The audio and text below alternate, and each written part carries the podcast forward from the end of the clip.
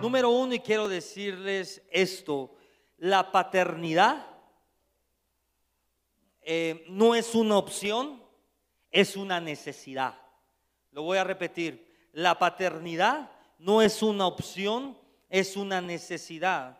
¿Por qué pastor dice esto usted? Porque si no hay paternidad, entonces los planes de Dios no se cumplirán por completo. En otras palabras, si usted no tiene revelada la paternidad espiritual, si usted no tiene revelado a Dios como Padre, difícilmente los planes de Dios se van a cumplir por completo. Vivimos tiempos donde los planes de Dios se cumplen parcialmente. Dile al lado, parcialmente. ¿Qué quiere decir esto?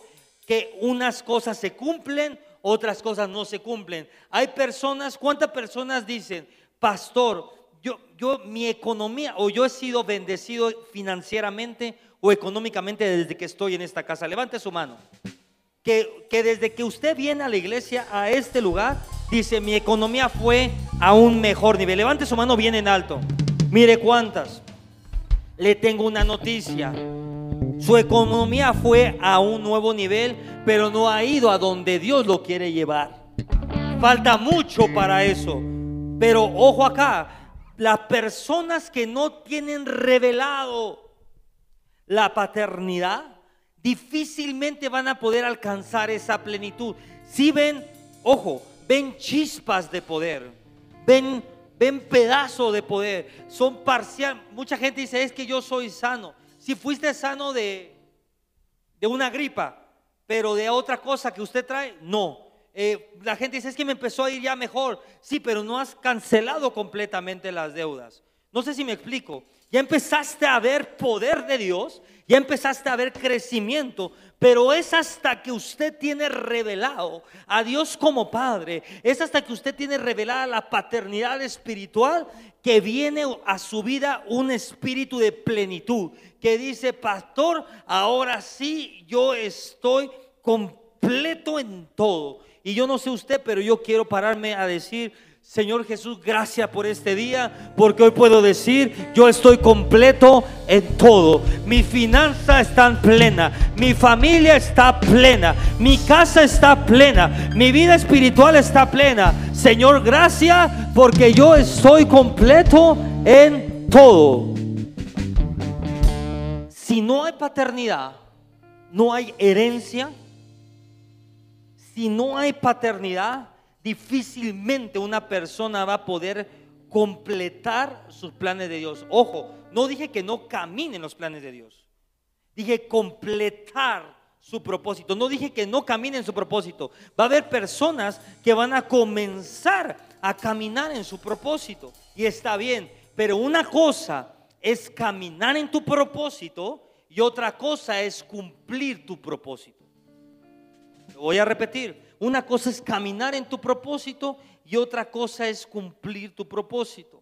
Así que quiero empezar a enseñarles acerca de la paternidad. Voy a seguir, voy a hablar acerca de la herencia. Y para poder entender estos dos conceptos, hay que entender quién es Dios. Dios es un Dios trigeneracional. Diga conmigo, trigeneracional. Y quiero empezar diciéndote esto y enseñándote esto. Cuando Dios va a hacer algo contigo, antes siquiera de comenzar a hacer algo contigo, Él ya está pensando en tu familia. Ojo acá. Y antes de que siquiera estar pensando en tu familia, Él ya está pensando en tus generaciones. Lo voy a repetir. Antes que siquiera Dios ha comenzado a hacer algo contigo, Dios ya está pensando en tu familia. ¿Qué es esto, pastor? Que antes siquiera tú haber recibido a Cristo Jesús, Dios dice, yo ya tengo un plan con Él. Y cuando Dios dice, yo ya tengo un plan con Él, es porque Dios ya tiene un plan con su familia. Y cuando Dios dice, yo ya tengo un plan con su familia, es porque Dios ya tiene un plan para tus generaciones. Dios es un Dios generacional. Diga conmigo, Dios es un Dios generacional. Uy, yo no sé si está listo para esto, pero le voy a soltar una bomba. Si esto no pasa en tu vida, es porque los planes de Dios murieron en la primera generación. Lo voy a repetir. Dios es un Dios generacional. Yo puedo testificar. Mi madre está allá arriba, pero está aquí. Yo puedo testificar que yo soy fruto de las oraciones de mi abuela, de las oraciones de mi madre, y ahora yo estoy cumpliendo el propósito de Dios. Dios me dijo esto, la primera generación es la que pelea. La segunda generación es la que recibe herencia. Y la tercera generación es la que cumple el propósito. Yo vengo a decirte esto.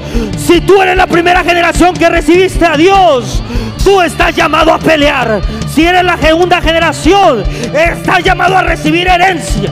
Pero si eres la tercera generación, vas a ver el propósito en plenitud.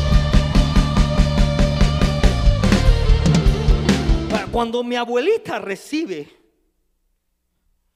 a Jesús, es la primera vez, o me equivoco, que la palabra estaba llegando a esta nación.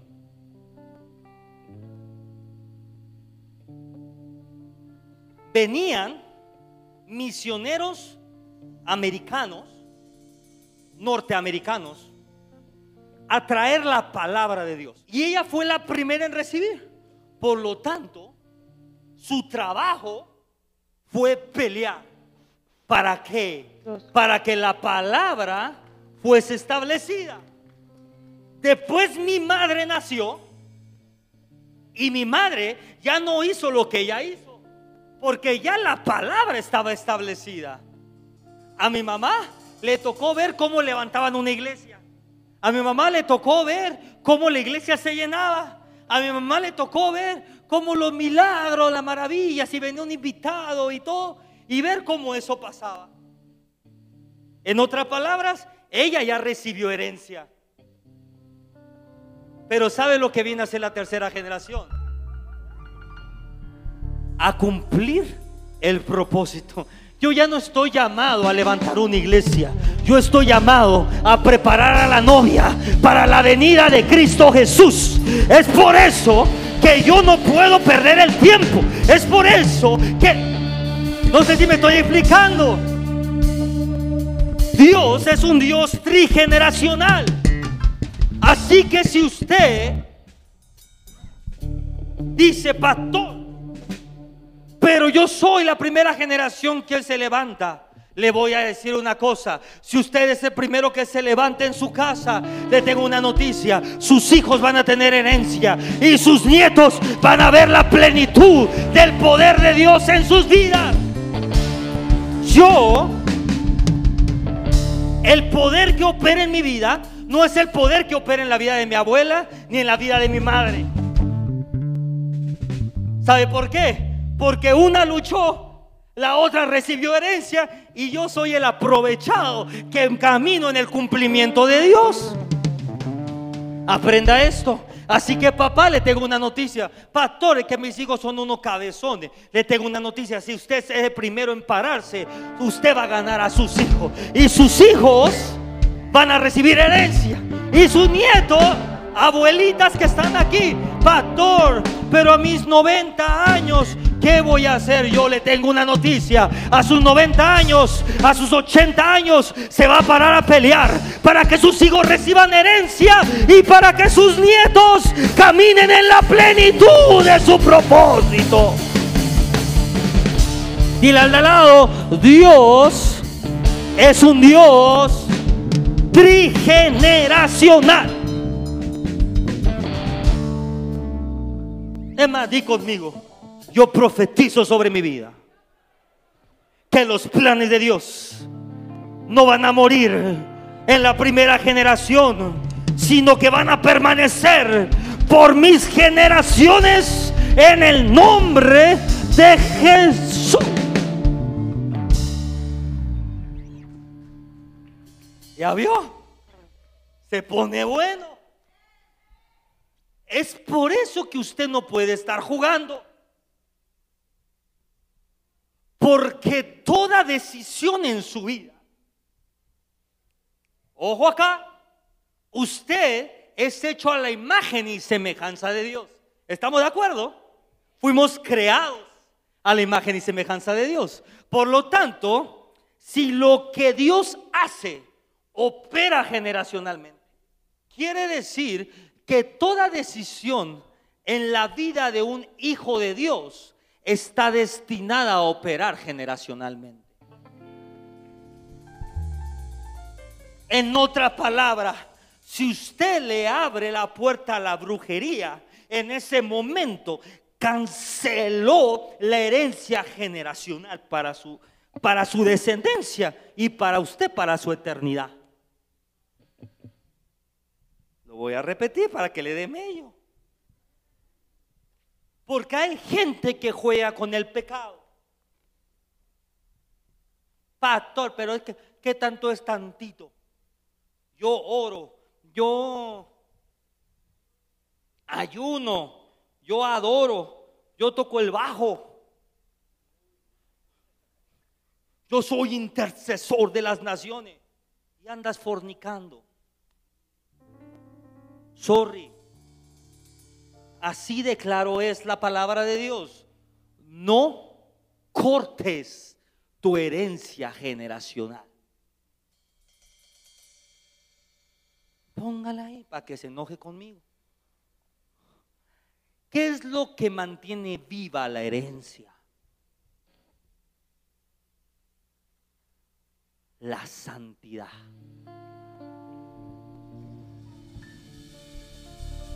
¿Qué es lo que mantiene el canal? Lo, quiero ver como, o sea, usted ubica bien la imagen de un cordón umbilical. ¿Ah? Es lo que tiene en la panza el bebé que la conecta a la mamá para que coma. ¿Qué es lo que nos mantiene conectados a Dios? La santidad. El cordón umbilical de la, de la iglesia con Dios se llama santidad. En el momento que la santidad se pierde, en ese momento el cordón es cortado. Y si el cordón es cortado, el bebé deja de ser alimentado, deja de recibir oxígeno, en otras palabras, muere. Ponga ahí, el principio de la muerte espiritual es la pérdida de la santidad.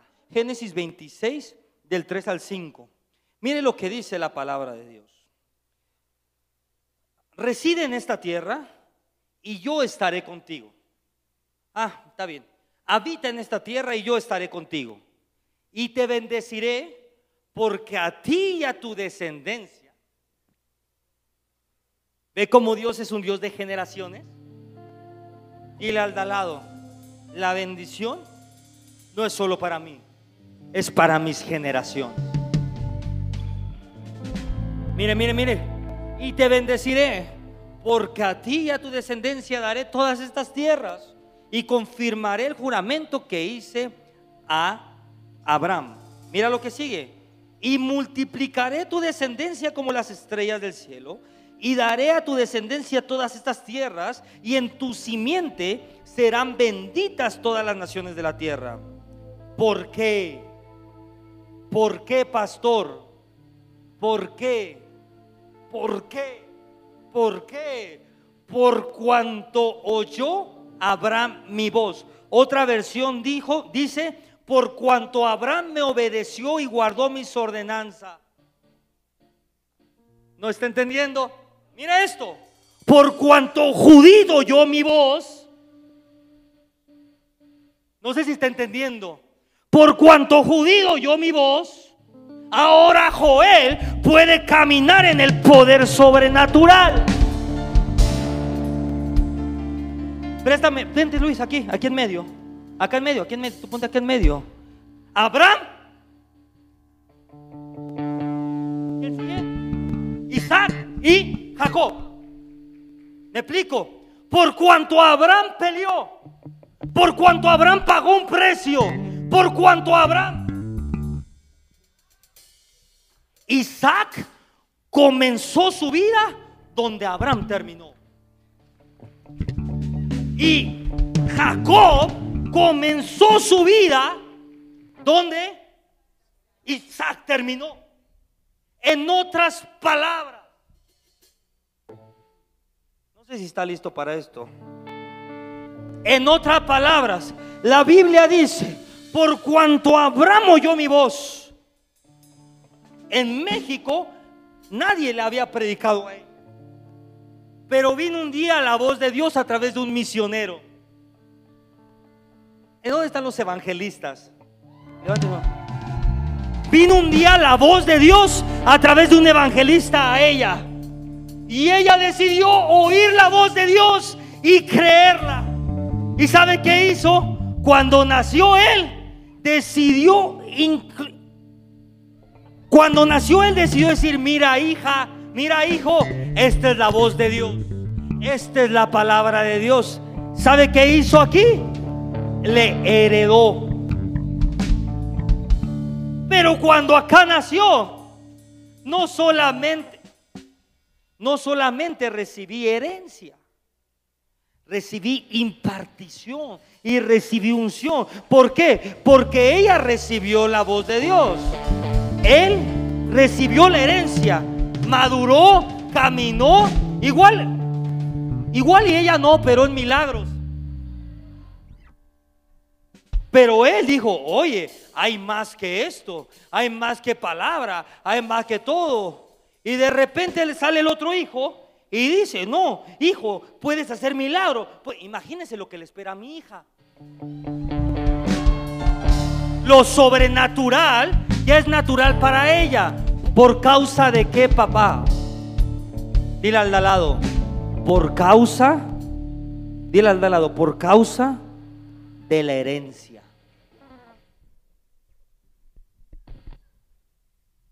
Un pastor, dile al de lado, un pastor no te hereda ni un alfiler.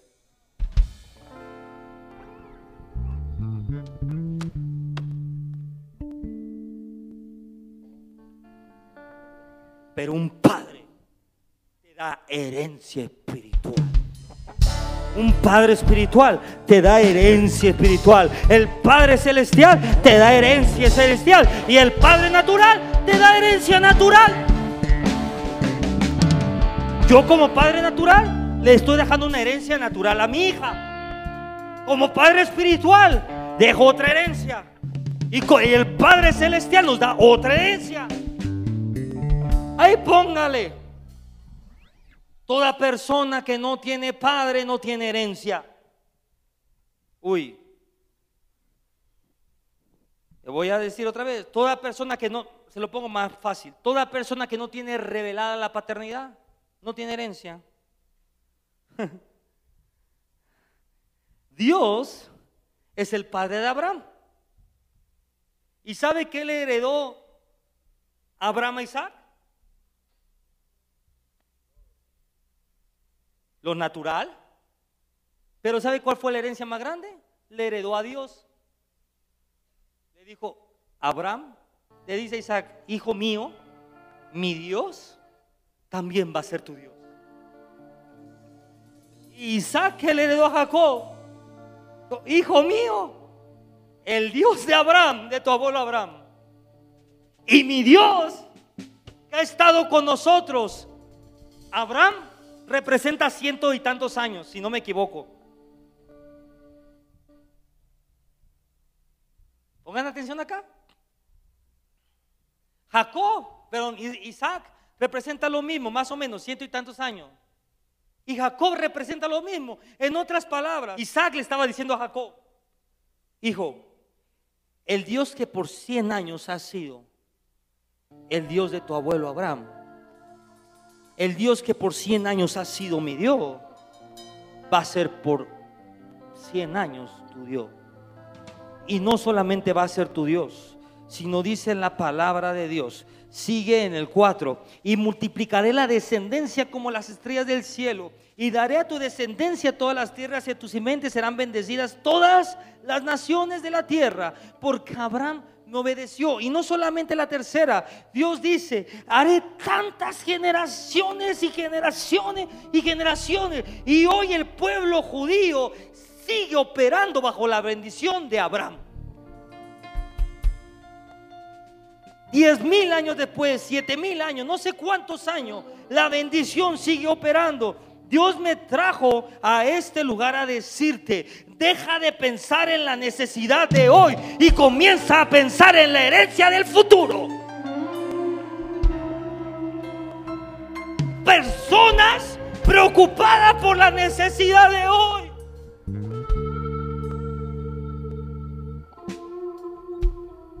Yo quiero hijos visionarios. Que lo que hagan no sea para que les vaya bien hoy. Que lo que hagan sea para que digan, papá, yo me paré a la brecha y lo que yo hice va a ser para que a mis hijos le vaya bien, para que a mis nietos le vaya bien, para que a mis bisnietos le vaya bien, para que todas mis generaciones puedan adorar al Dios verdadero. Gente trabajando para suplir una necesidad y dejando a un lado la búsqueda de Dios.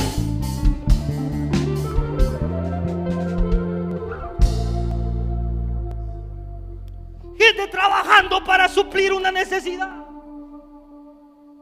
Es que tengo mucho trabajo, es que tengo 18 trabajos. Gloria a Dios por ti. Deja uno de los 18 trabajos que tienes. Y esas tres horas, ponte a doblar rodillas y busca a Dios. Porque la herencia que vas a dejarle a tus hijos, no vas a... Hay una historia, hay estudios que la tercera generación pierde la herencia de la primera. Deja de preocuparte por dejarle tres casas a tus hijos. Mejor déjales una y al Dios Todopoderoso.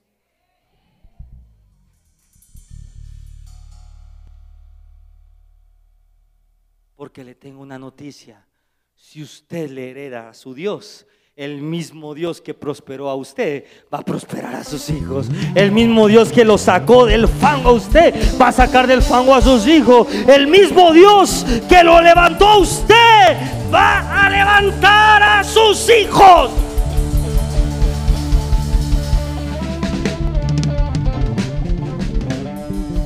En otras palabras, dile al de al lado, deja de ver el presente y que las acciones del presente, dile ahí sí, y que las acciones del presente marquen tu futuro. En otras palabras, deja de hacer acciones para el presente, haz acciones para el futuro. Haz acciones para que tus patar, es que yo ni hijos tengo.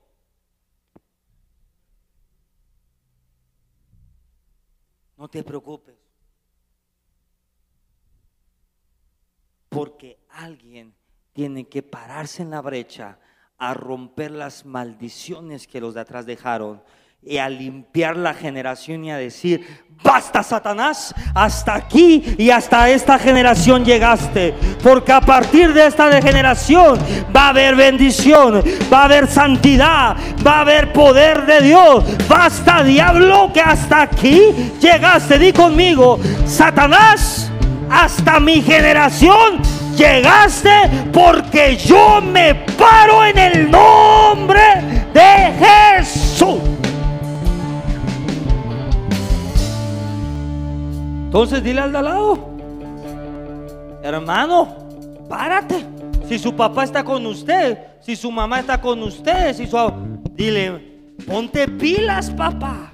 Ponte pilas, abuelita, porque yo quiero caminar en plenitud, porque yo quiero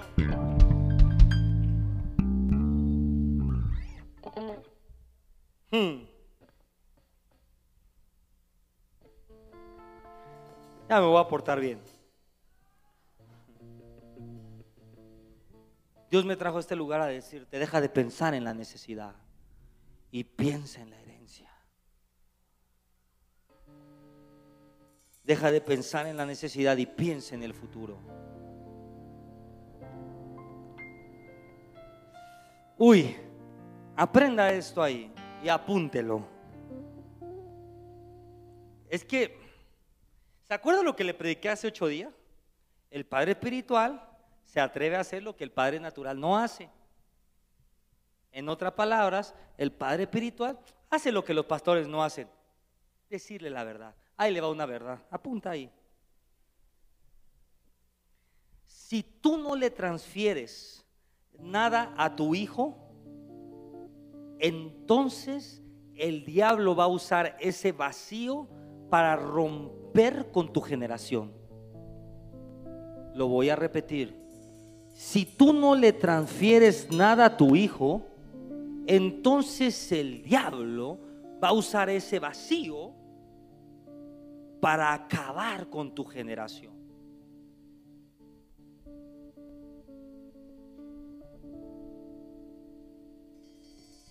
Mujeres y hombres pasando la religión a los hijos.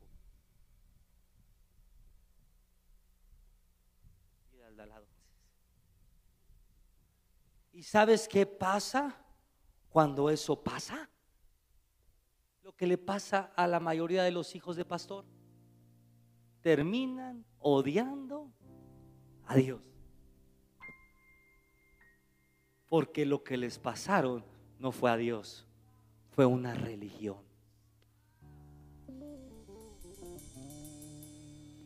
Pero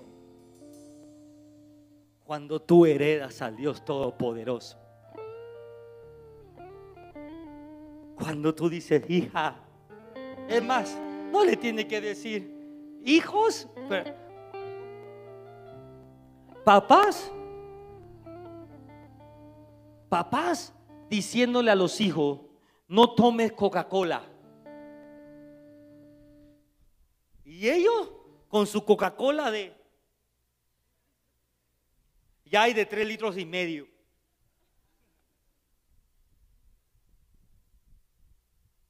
papás diciéndole a sus hijos, mira, tienes que creer en Dios y jamás sus hijos los ven orar. Jamás sus hijos los ven operar en milagro. Y sabes que se levantan los niños, ya como 10 años, y dicen, papá, pero ¿de qué Dios me habla si tú mira cómo estás? Yo no tengo que enseñarle a mi hija a Dios. Porque mi hija me, ve y ve a su madre todos los días haciendo algo para Dios.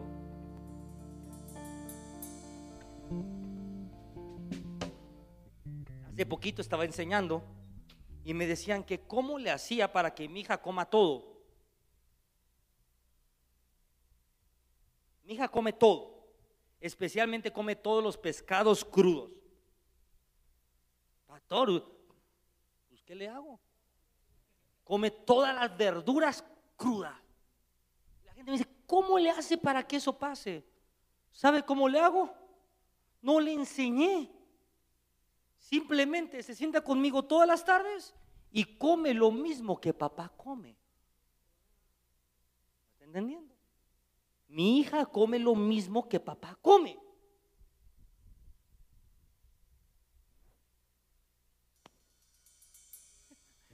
Si le está cayendo a usted. Los hijos comen lo mismo que papá.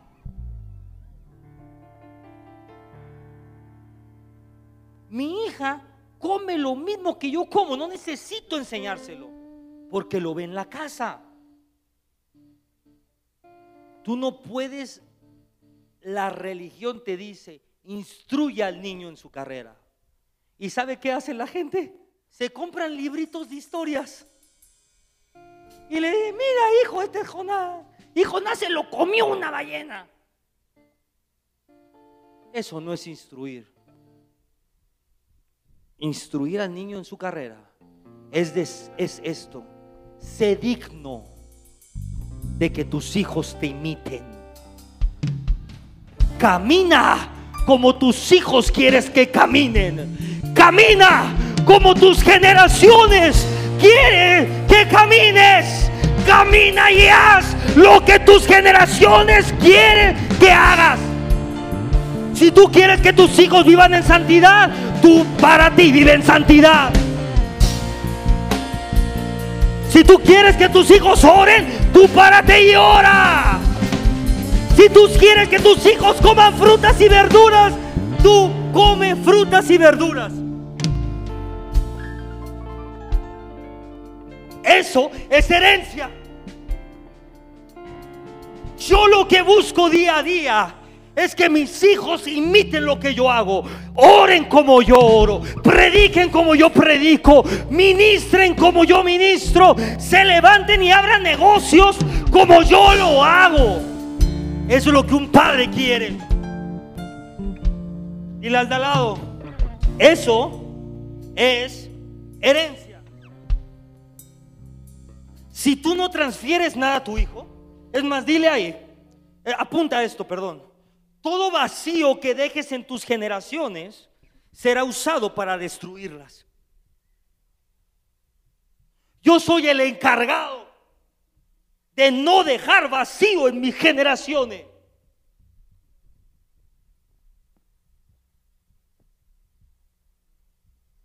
Tal, tal. Puedes hablar con mi hijo ¿Por qué? ¿Por qué? Es que es bien rebelde, pastor. La rebeldía es un espíritu que entró en un vacío que usted dejó.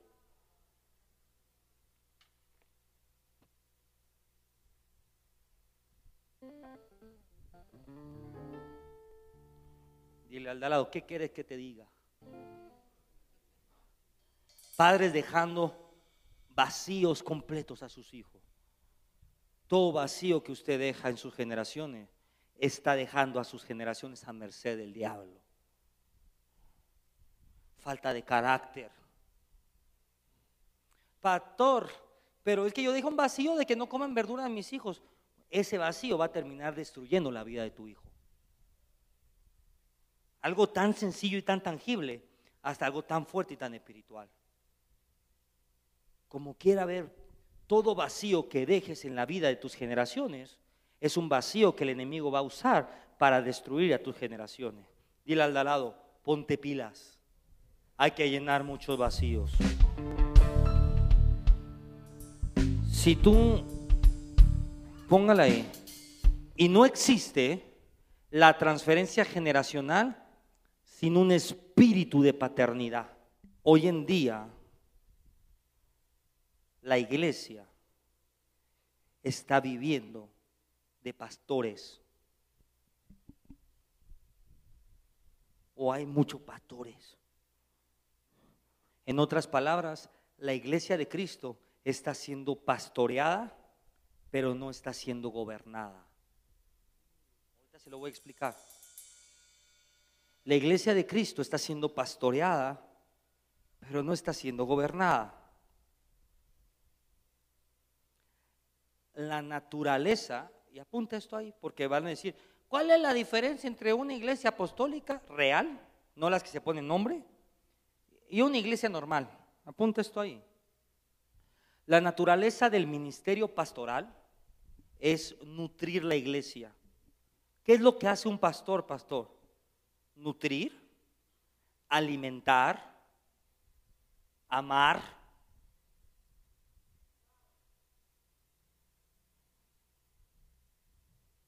Gracias. Qué lindo. Pero le tengo una noticia. Su pastor está bajo una unción apostólica. ¿Y qué hace un, una unción apostólica? ¿O qué hace un apóstol? ¿O qué pasa en las iglesias donde hay una unción apostólica? Dan el siguiente paso. ¿Cuál es el siguiente paso, paso pastor? Dígale al lado disciplina. Dile al de lado, disciplina. Dile al de lado, corrección. ¿Tiene tiempo o no tiene tiempo ya? Ok. Cuando una persona es corregida, se expone el corazón de la persona. En otras palabras, un hijo siempre recibe disciplina. Mientras que un bastardo solo tendrá excusas de por qué el padre o la madre están haciendo lo incorrecto.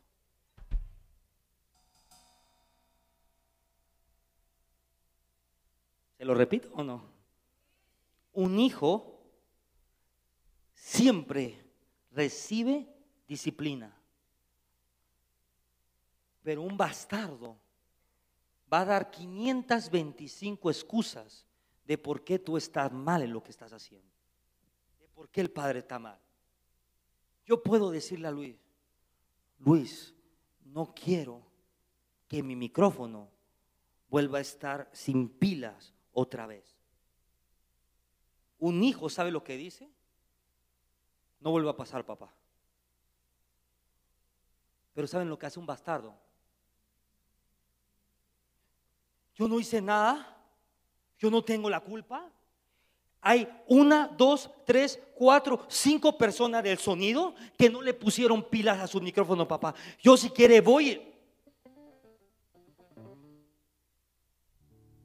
En otras palabras, implícitamente te están diciendo a ti, papá, tú estás mal. Te voy a corregir. Esa es la diferencia entre un espíritu de hijo y un espíritu de bastardo. Cuando tú eres hijo de Dios y Dios te dice, vive en santidad, deja de pecar, ¿sabe qué hace un hijo? Señor, perdóname. Voy a cambiar mi vida. ¿Y sabe qué hace un bastardo? Es que es muy difícil. Es que no puedo. Es que por favor, déjame dejen y hay que sacar de la iglesia todo espíritu de bastardía. Todo hijo asume su responsabilidad y hace que las cosas sucedan. Y lo peor son los que en base al espíritu de bastardía toman eso y van y contaminan a los demás hijos. Eso es un espíritu de Jezabel y del anticristo. Brujería pura. ¿Cuál es la dificultad en decir, Luis, no quiero que mi micrófono se vuelva a quedar sin pila? ¿Cuál es lo complicado de decir, está bien, no vuelve a pasar? Dime usted, ¿es complicado? ¿Es complicado? Pero ¿por qué la gente lo hace complicado? Ponla ahí, porque no es natural, porque es espiritual. Y cuando opera un espíritu de cliente en una iglesia, cuando opera un espíritu de bastardía, culpas a todo. No, pastor. No, papá, es que, ¿qué cree? El Paco, yo lo vi que llegó a las 9.45 y no le puso pila. Y voy con el Paco y el Paco me dijo, Paco. Y el Paco me dice, no, es que el Mechita se llevó las pilas a su casa. Y voy con el Mechita y el Mechita me dice, no, papá, es que el perro pasó un perro. Y ese ciclo sigue y sigue hasta que un hijo dice, papá, ¿sabe qué? No vuelve a pasar. Cuando se levantan hijos, rompen los ciclos de bastardía. Todo hijo que se levanta, rompe el ciclo de bastardía. En otras palabras, rompe todo ciclo de maldición. Es por eso que el diablo no le molesta que te levantes como creyente. Le molesta que te levantes como hijo. Porque el creyente puede seguir ciclos y ciclos y ciclos y ciclos y ciclos de maldición. Pero el Hijo dice, Padre Celestial, aquí estoy yo, yo voy a asumir la responsabilidad de mi casa, te pido perdón por mi familia, por mis generaciones, yo te pido perdón y yo voy a hacer tu voluntad divorciado el diablo, separado el diablo, enfermo el diablo. Yo voy a estar con mi esposa agarrado de la mano hasta que Cristo venga, cueste lo que cueste. Eso es lo que hace un hijo. Eso es lo que hace un hijo. Un hijo dice, no importa lo que cueste, yo voy a hacer tu voluntad. Yo voy a pedir perdón por ella, por mis hijos, por mis abuelos, por quien sea. Y yo voy a romper ese ciclo.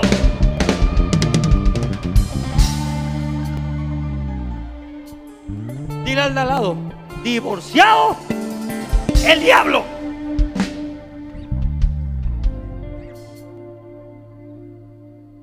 Yo le voy a decir algo. Yo voy a hacer todo lo que esté en mis manos para que mi matrimonio permanezca. Pere, pere, pere. Pere, pere, pere. Y mientras ella haga todo lo que esté en sus manos para que su matrimonio permanezca, le tengo una noticia. Pasarán años y hasta en el cielo seguiremos ahí agarrados la mano. Pero la clave está que si las dos personas deciden ser hijos, porque si ella decide no ser hija, por más que yo haga, no voy a poder permanecer con él. Dile al de al lado, yo, veme bien, dile, pero dile, veme bien. Hay unos que no lo dicen, así están. Les pega la esposa o no sé qué. A ver, libérese.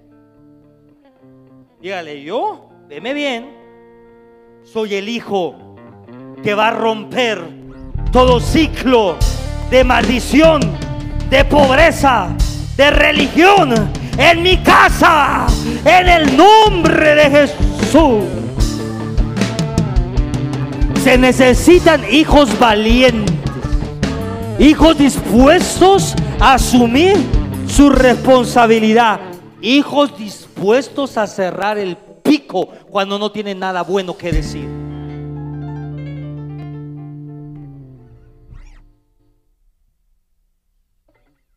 Dile al lado, si no tengo nada bueno que decir, pero dile, voy a cerrar el pico. Dile al lado, si no tengo nada bueno que decir, voy a cerrar mi boquita preciosa.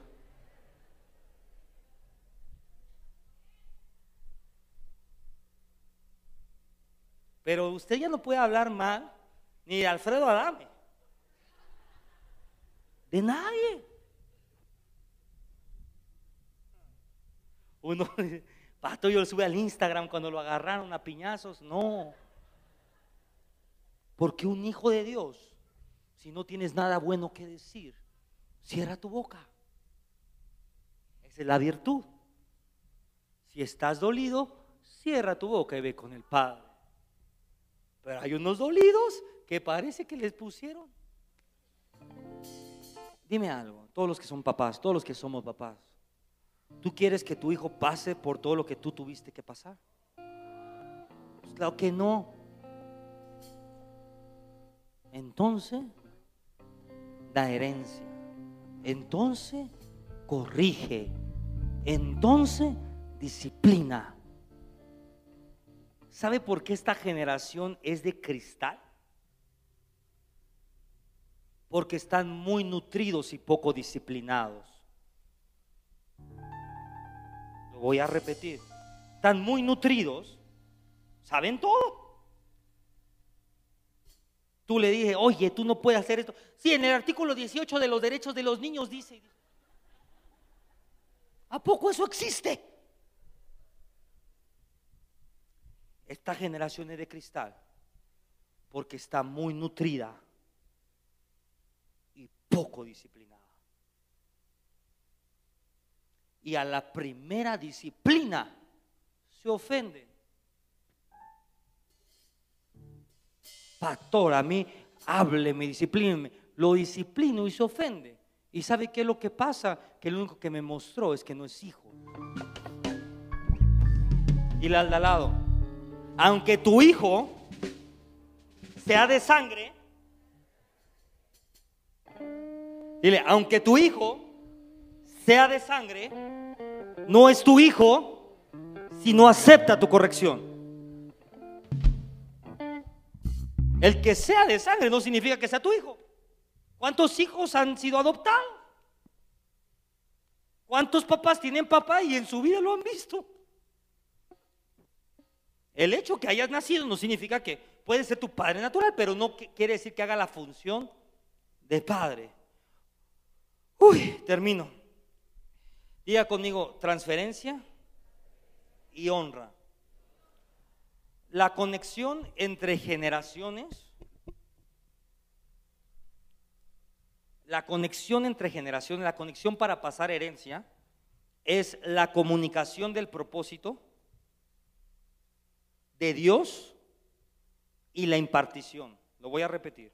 El camino para pasar herencia es la comunicación de propósito a Dios y la ley de la impartición. Malaquías 1 del 5 al 6, si me lo pueden poner en todas las pantallas.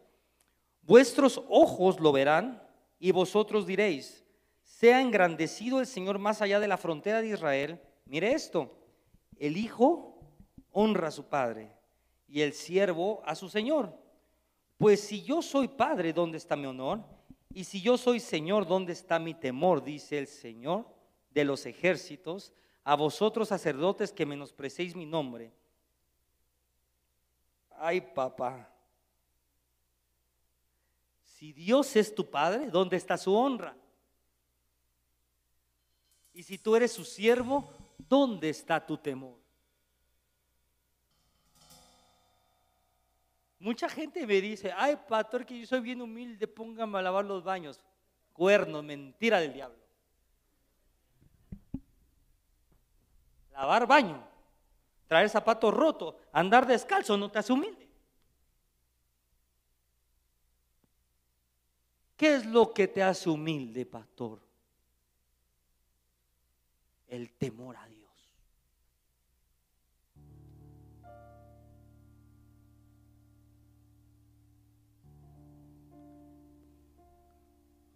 El temor a Dios.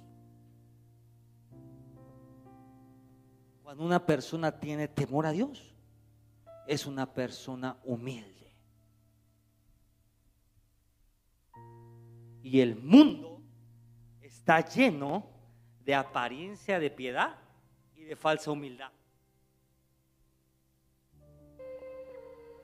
Pastores con todos los pantaloncitos rotos. Y ay, ayúdame. Y unos orgullosos. Gente, yo lavo los baños, pastor. Y un orgullo. La humildad radica en el temor a Dios yo puedo reconocer. Dice ahí, si yo soy tu padre, ¿dónde está mi honra? En otras palabras, ¿cómo honras a tu padre? Póngala ahí. Con obediencia, con santidad, financieramente. Y Dios te dice, si yo soy tu padre, ¿dónde está mi honra? No puedes desobedecer la palabra de Dios y decir que Dios es tu padre. Porque la honra es lo que te da acceso al Padre. No puedes ir en contra de los mandamientos de Dios. O sea, no puedes estar adulterando y decir que Dios es mi padre. No, no, Dios no es tu padre. Porque Dios dice, si yo soy tu padre, ¿dónde está mi honra? En otras palabras, ¿dónde está tu obediencia? ¿Dónde está tu santidad? Y mira lo que dice después. Y si soy tu Señor, me encanta, heme aquí, Señor, tú eres mi Señor. Y si yo tú, ¿dónde está tu temor? ¿Por qué sigues pecando? Porque si fuera tu Señor, tendrías temor a, no pecar. Lo primero que tiene que saber un hijo, apunte esto ahí, es que para que haya una transferencia, tiene que haber honra. Lo voy a repetir. Lo primero que tiene que saber un hijo es que para que haya una transferencia del Padre Celestial, del Padre Natural y del Padre Espiritual, tiene que haber honra. ¿Le cuento un chisme o no quiero un chisme? Ah. No, sí. Pues se lo cuento, pues. Ve que Andrés García se murió. El señor grande. Tiene otro hijo que se llama Andrés García. Y el chisme es que abrió el testamento y no le dejó ni un clavo. Ese es el chisme, pues. ¿Y sabe por qué todos dicen que no le dejó ni un clavo? Por causa de la deshonra. Estoy hablando de algo natural. La deshonra. Se lo pongo en español. Ya me prendió ahora sí. Ahí vamos. Ahora sí ya empiezo a predicar.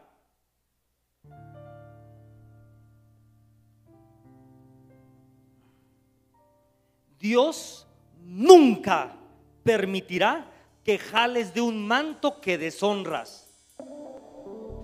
Lo voy a repetir. Dios nunca permitirá que tú jales de un manto que tú deshonras. Usted puede decir que es mi hijo y que papi chulo y que capiojito le hago y que le regalo lo que quiera. Pero si usted me deshonra, usted no puede jalar de la unción que yo cargo. Si usted deshonra al Padre Celestial, usted no puede jalar de lo que Él tiene para usted. ¿Ya vio por qué de repente nuestras oraciones no son contestadas? ¿Ya vio por qué de repente queremos jalar algo y no pasa? Porque seguramente hay deshonra al Padre. Papá, se lo pongo en español. Señor, yo quiero esa casa de 10 millones de dólares en Loma de Chapultepec. Está bien. Pero de repente te das cuenta y nunca has diezmado. Por lo tanto, estás en una posición de deshonra. No puedes accesar, no puedes accesar al manto financiero de Dios si no honras en las finanzas a Dios.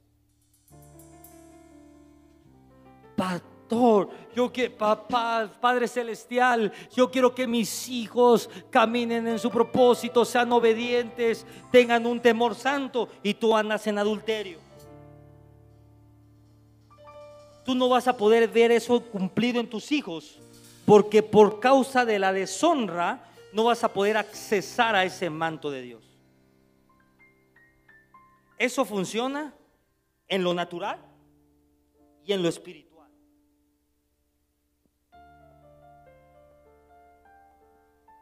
Lo primero que tiene que saber un hijo es que la transferencia viene con la honra. Cuando un padre le da herencia a un hijo, se le está otorgando, se le está dando porque el hijo lo honra. Termino con esto. El peor enemigo de la honra, póngala ahí, es la familiaridad.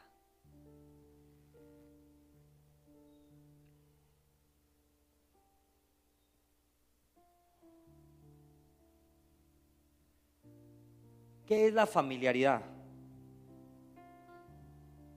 Tomar livianamente lo que carga tu autoridad. Voy a poner un ejemplo. Personas que están muy cerca de mí, muchas veces estar tan cerca de la unción pueden no pueden hacer que se seguen. En otras palabras, creen que somos iguales.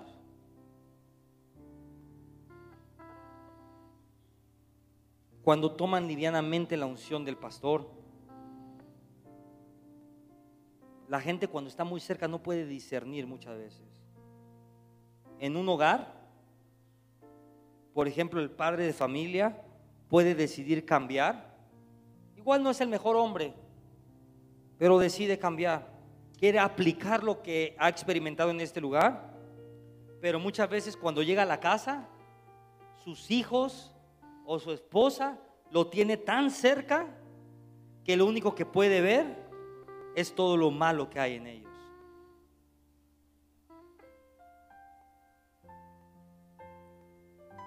Lo voy a repetir. Muchas veces tú quieres como esposo cambiar, pero tu esposa te tiene tan cerca que solamente puede ver lo malo en ti. Porque la cercanía familiariza.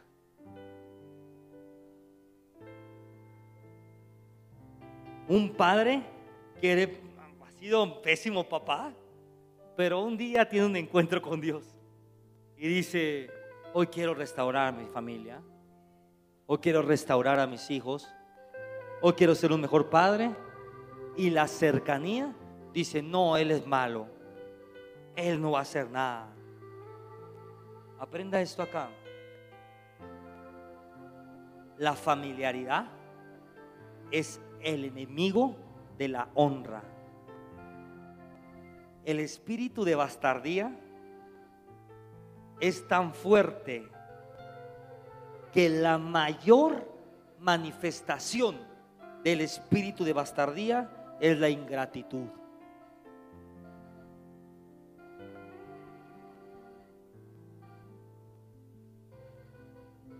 Es la ingratitud. Un bastardo nunca estará contento porque siempre será ingrato sin importar todo lo bueno que le pudiste haber ofrecido.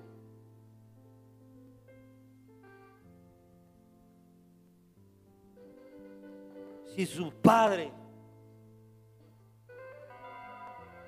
no le dio nada, pero se acuerda que cuando tenía siete años y medio, fue por usted a la escuela y le dio un tin larín, no, ni tin larín le dio, le dio un bocadín, traiga ese momento a la hora. Y usa ese momento para honrarlo.